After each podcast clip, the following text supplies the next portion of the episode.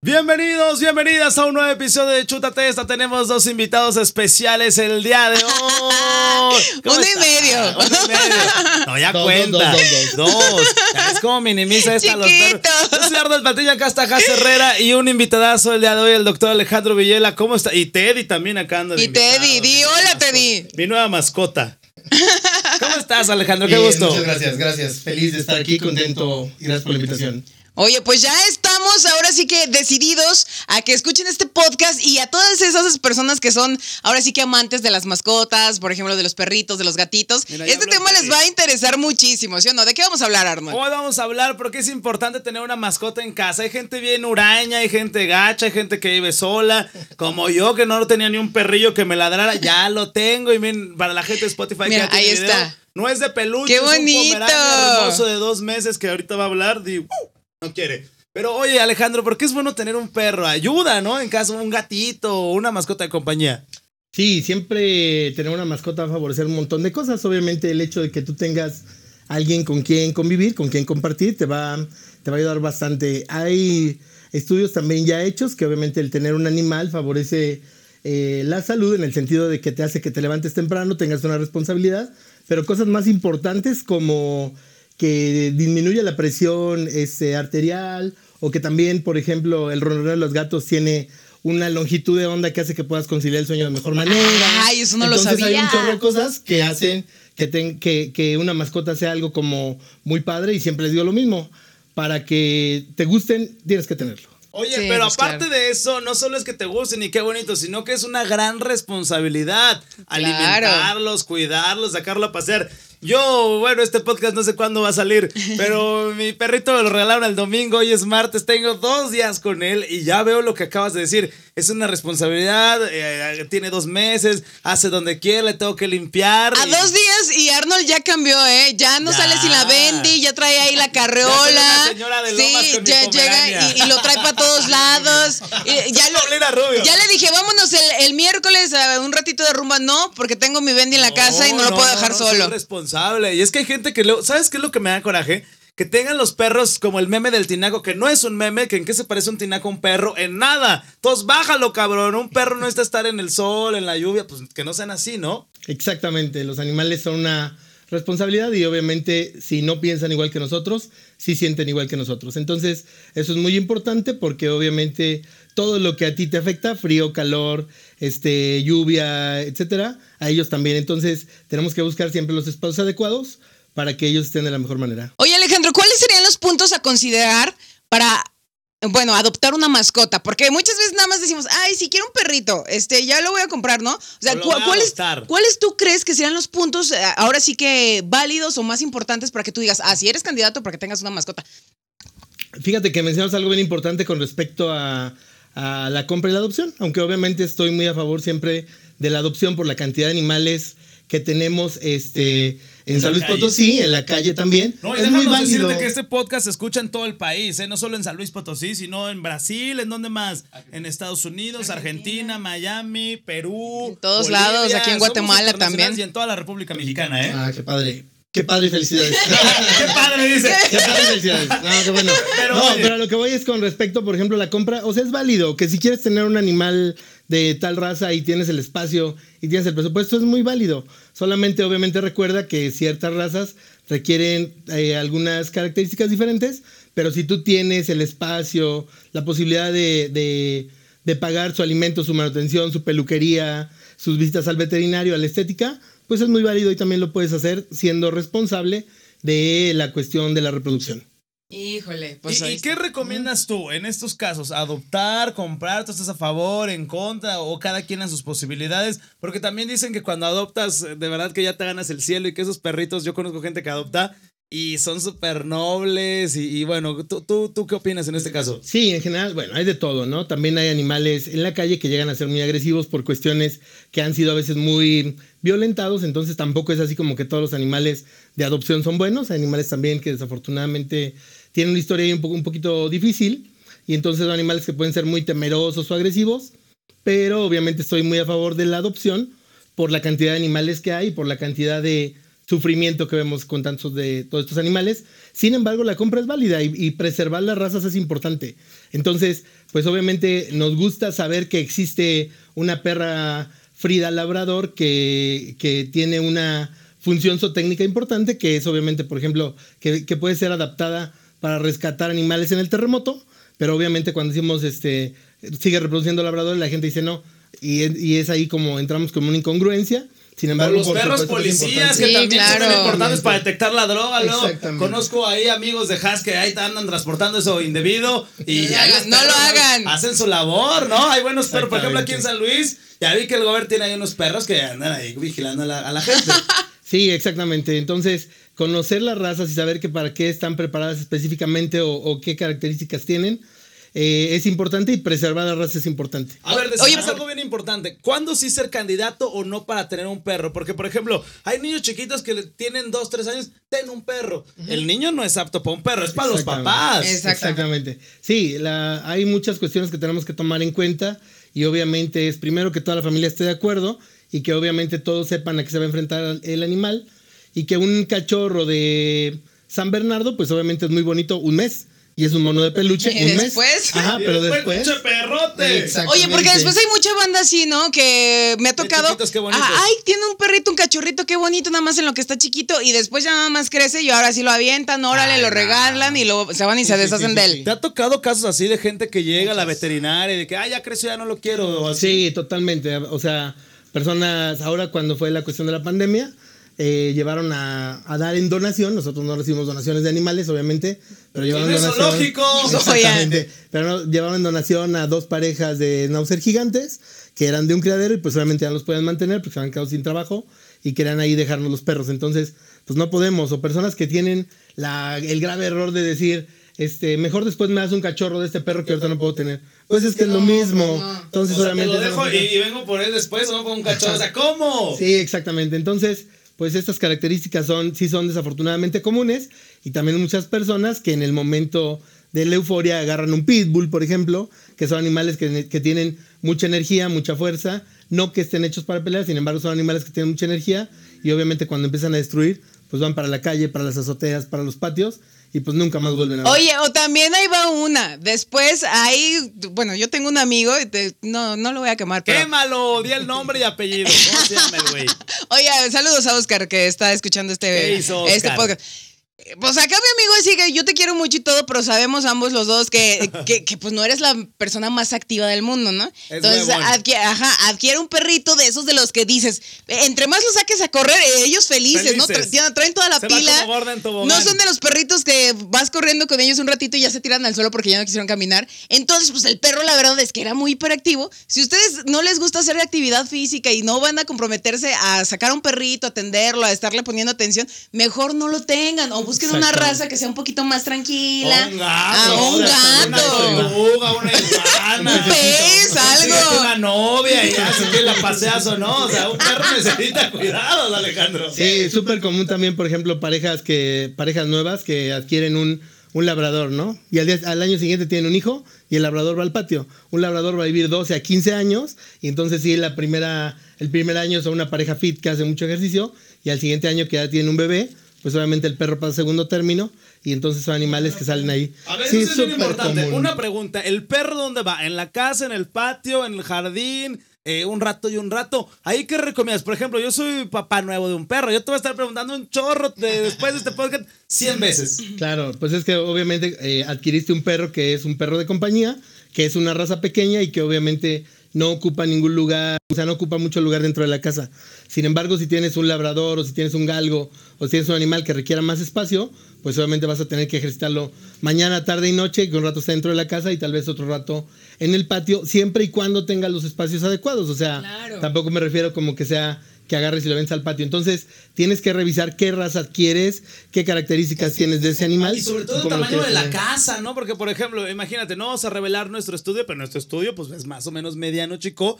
O mi caso, mi depa tal, como dices tú, no voy a, comprar o, adoptar un San Bernardo. Un, un gran danés ahí en el Arnold. O estos grandotes enormes, no sé cómo se llaman, los que crecen más que uno, pues no cabe, o cabe él, o cabe yo. Fíjate que ocurre, por ejemplo, en, Europa que viven en, en, espacios muy reducidos y la gente es como, ¿cómo es que tienen perros tan grandes? Y es obviamente porque la gente los ejercita muchas veces o varias veces en el día por periodos muy largos y después obviamente los animales llegan a los departamentos a descansar y entonces en el día lo sacan este, dos o tres veces hora y media y entonces es completamente diferente a nuestros estilos de vida, que somos bastante más relax con el ejercicio y que si tenemos tiempo vamos y si no, no vamos. Y entonces obviamente el que la lleva es el, es el perro.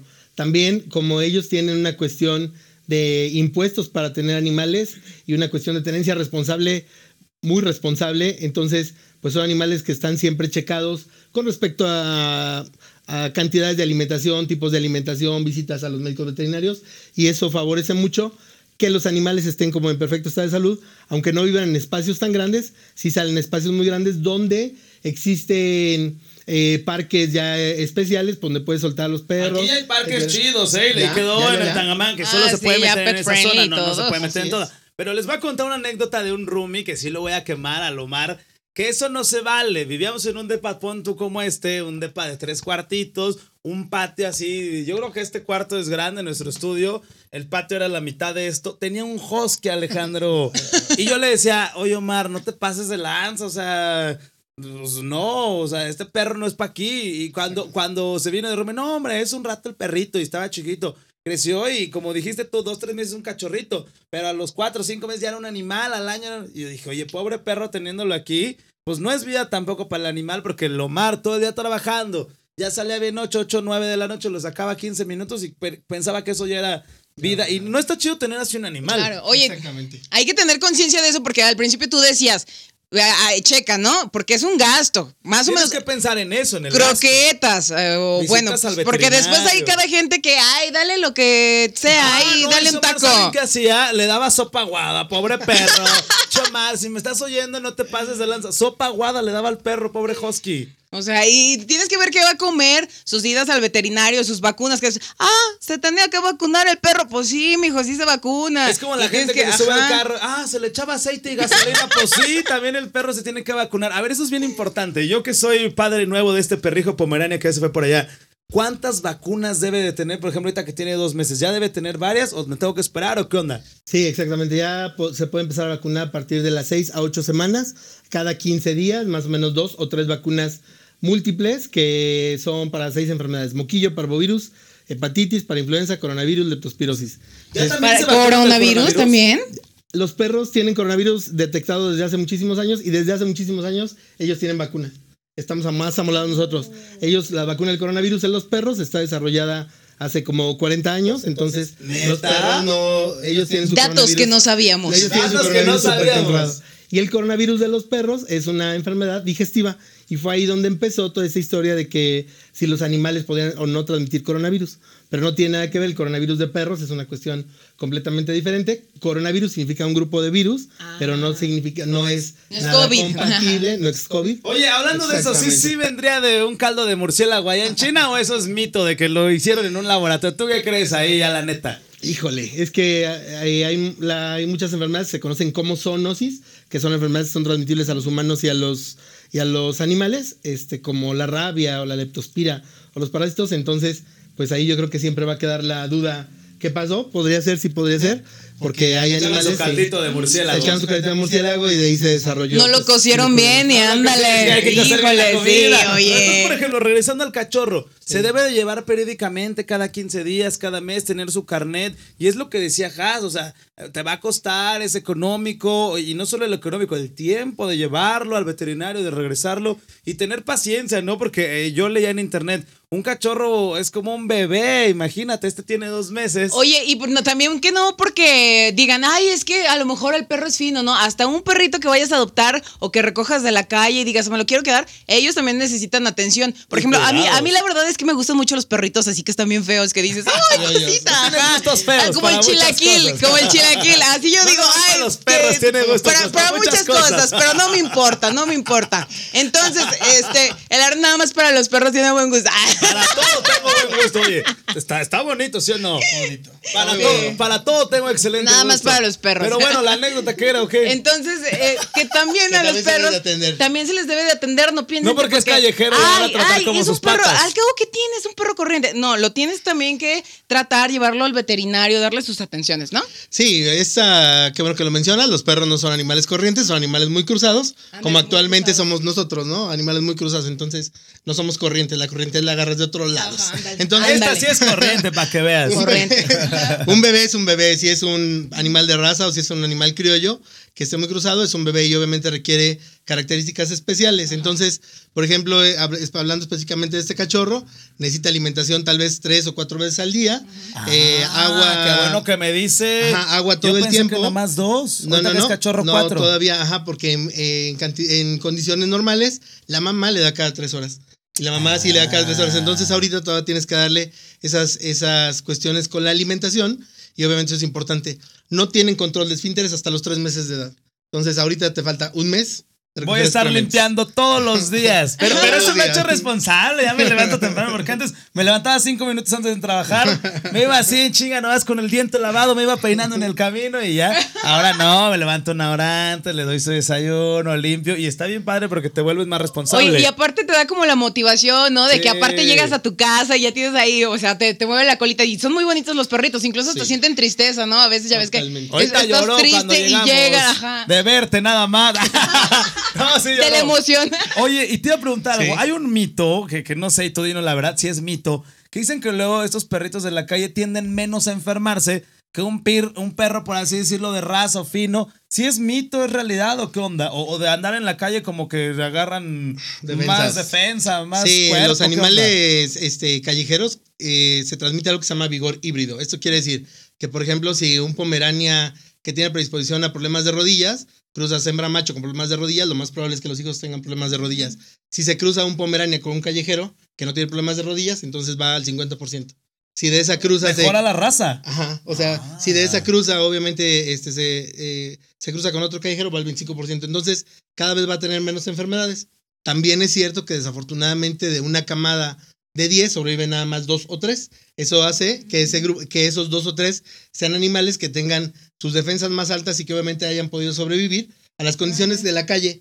A, poder comer poco, a correr, a moverse largas Digamos que por así decirlo se vuelven más corriosos, más aguantadores. Exactamente, entonces eso favorece. Pero no quiere decir que no se enfermen. Entonces pueden seguir teniendo este, muchas de las enfermedades o incluso enfermedades de las razas de las que provienen. Entonces eso es importante. Y si ya pensaron en tener un perro, no es nomás para un ratito, ni un regalo, ni de un mes, ni de dos meses, ni de dos años. Hay perros que duran hasta 15, 18 años, hasta más. Mucho más, sí. Este, creo que el récord de, perros está en 32 años. Nosotros hemos visto pacientes de 24. ¿Cómo Gatos de 26. Entonces, eh, pues obviamente estamos hablando de que prepárate a envejecer juntos, ¿no? Por ejemplo, este Pomerania más o menos así, ojo de buen cubero, ¿cuánto se le ven? Sí, son 15 años de un Pomerania. Entonces, pues sigue ahí este, hacer muchas cosas y dentro de todos los planes, seguir moviéndote con los animales. Si te tienes que cambiar de casa, tienes que buscar el espacio donde también haya el espacio para Eso el es bien importante porque me da mucho coraje. Yo estoy en grupos de roomies o así, de rentas o así en Facebook, que ponen,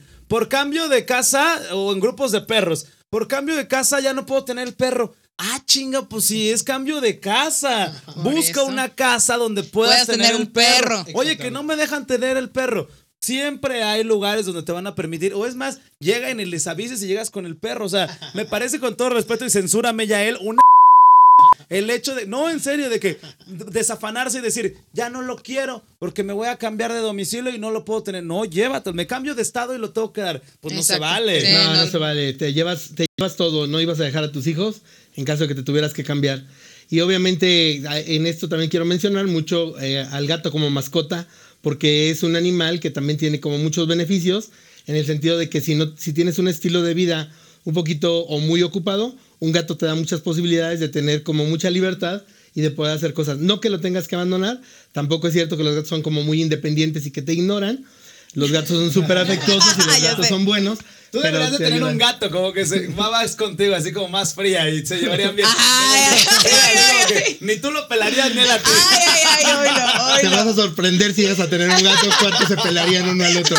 Son, Los dos arañándose. no, no, no, son, son fabulosos, es una mascota muy padre, son animales muy inteligentes, son muy limpios, son, son las nuevas mascotas de los países desarrollados y es obviamente por los horarios de trabajo que tiene la gente. Perdón, entonces es importante que, que, también conocer a los gatos como, como mascota porque estamos teniendo también mucho auge de la cuestión de los gatos y, y pues estamos viendo muchos beneficios de, de tener gatos, bueno, obviamente de tener perros, pero ayuda bastante. Oye Alejandro, y ahorita que estamos hablando de, gatos y también de otros animales, ya ves que después hay muchas personas que no, no se conforman con un perrito, no quieren gatos, ya, ya, ajá, quieren, no sé, algunos animales un poquito, pues a lo mejor hasta, sí, pues difíciles de conseguir, ¿no? Podría decirse.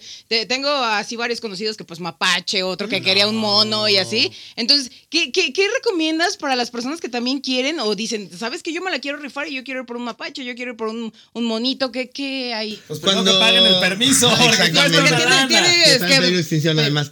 Eh, sí, obviamente hay personas no convencionales que tienen mascotas no convencionales y para eso existen, eh, pues tal vez serpientes o tal vez hámster cuyos, este, animales más que están adaptados como mascota que son legales y que obviamente puedes tener em, hurones y son pues mascotas muy padres. Sin embargo, cuando ya te metes como con fauna un poquito prohibida o que, o que requieren exótica o incluso en peligro de extinción, caes también en un delito.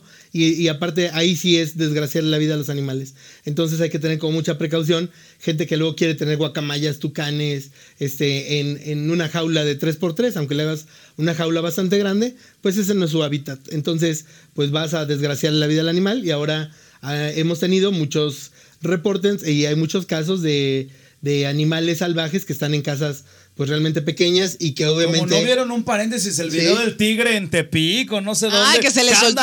TikTok y llega el dueño por el tigre. Órale a su casa. O sea, ese no es el hábitat para un tigre. No, pues para nada, imagínate. Y que obviamente, aparte de los animales, en algún momento le regresa el instinto. Entonces, eh, hay muchos accidentes relacionados con eso y que obviamente el tener un mono araña, aunque pudiera parecer como, como algo chistoso, llega un momento que son muy agresivos y entonces es cuando se convierte en adentro. Exactamente. Mira, Has, temprano. Has es TikToker, tiene medio millón ahí para que la gente de Chuta Testa la siga, arroba Herrera, y cuenta historias macabras y temerosas y morbosas. Es morbosa ella.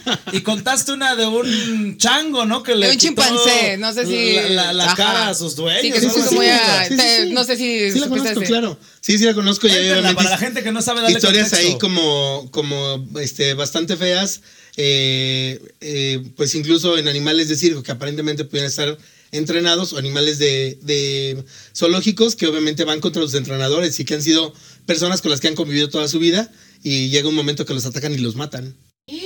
Yo quedé impresionado en, en, la pandemia, bueno, aún seguimos, ya vamos de salida, que quinta ola, que bla, bla. Eh, me pidieron apoyar justamente, pues lo voy a decir abiertamente, para el zoológico de aquí de San Luis Potosí, hacer una cápsula, porque pues, en la pandemia ya no había gente, ellos se sustentan de las entradas y demás. Y fuimos, la grabamos para que la gente empezara a ir cuando se reactivó, eh, que ya no estaba todo cerrado.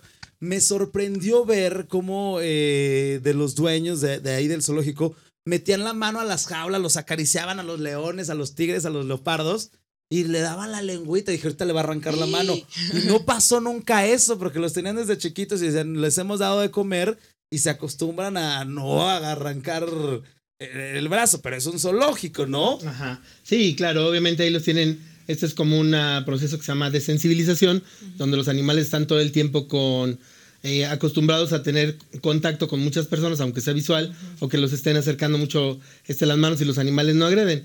Sin embargo, en cualquier rato un animal salvaje lleva, le sale el instinto y no, ocurre pues a la jaza a veces le sale el instinto y se pone bien loca. Imagínate, ahora un animal de esos, pues no, no Pues el Arnold no se puede controlar a veces. ¿Usted cree que un pobrecito? Ay, oye, no, pues tarde o temprano le sale el instinto. Ya dijo por acá Alejandro, entonces agua, si estás considerando hacer algo así, este, pues mejor piénsale dos veces, ¿no? Alejandro, ya para cerrar, a la gente que quiera animarse a tener un perro, un gato, ya dijimos que animales exóticos, pues no, porque te metes en broncas legales. ¿Qué le recomiendas así brevemente ya para cerrar? Eh, pues creo que hay bastantes opciones. Por ejemplo, si no tienes como mucha oportunidad de ejercitar un animal, puedes eh, buscar un animal adulto, un animal geriátrico al que vas a tener su compañía, pero ya no requiere como tantas necesidades de espacio y demás. Entonces hay muchos animales que están en adopción, con el que puedes irte ahí como enseñando, entrenando, eh, agarrándoles cariño y lo de siempre. tener un animal tiene muchos beneficios. Entonces, de verdad, ténganlos de verdad acérquense, hay muchos animales este, se oye muy romántico, pero de verdad en busca de amor, en busca de casa. Ah, y, como este. entonces, sí acérquense y échenle la mano. Hay muchos animales. Y si no, hay muchas personas que están cuidando animales y que también quieren, este, eh, requieren ayuda. Si no tienen oportunidad, busquen personas que ayudan a animales y hay que echarles la mano. Los animales son nuestros hermanos, estamos todos juntos en esta onda y nos toca pasárnosla bien todos. Oye, para cerrar, de tus redes, ¿dónde te puede contactar la gente de San Luis, la gente de otros estados? ¿Qué onda para acercarse contigo? ¿Consultas, asesorías, qué rollo? Dudas y demás. Claro que sí. Eh, la página del consultorio aparece como consultorio veterinario para perros y gatos. El teléfono es 809-3321. Estamos en Facebook. Mi Facebook personal es Alejandro Villela. Y bueno, cualquier cosa, ahí estamos al pendiente de lo que se, de lo que se ofrezca y podemos ayudarles. Ahí está. Pues, ya tenemos acá a tu, tu, cliente frecuente, ya, ¿eh? Ya, ya por acá le estuvo haciendo preguntas. antes de entrar, ya le estuve haciendo como siempre. Entonces mañana voy a ir a. Que, que si Teddy, que qué necesita, qué ocupa. Así que tal cual con su bendición el abrazado. Así Yo Paulina Rubio ya no sí, lo ya no lo suelta. a dormir. Pero Alejandro, muchísimas gracias. Estamos gracias, gracias, Que la gente nos, nos diga con el hashtag chútate esta mascota. ¿Qué les parece? Que hagan sus preguntas. Lo volvemos a invitar después. Y, y todas esas preguntas. Para eh, responder preguntas. Muchísimas gracias. Gracias. a ustedes. Aquí estamos lo que se ofrezca. Gracias, Arnold. Muchas gracias, Hazard. Cuídense mucho. Bye.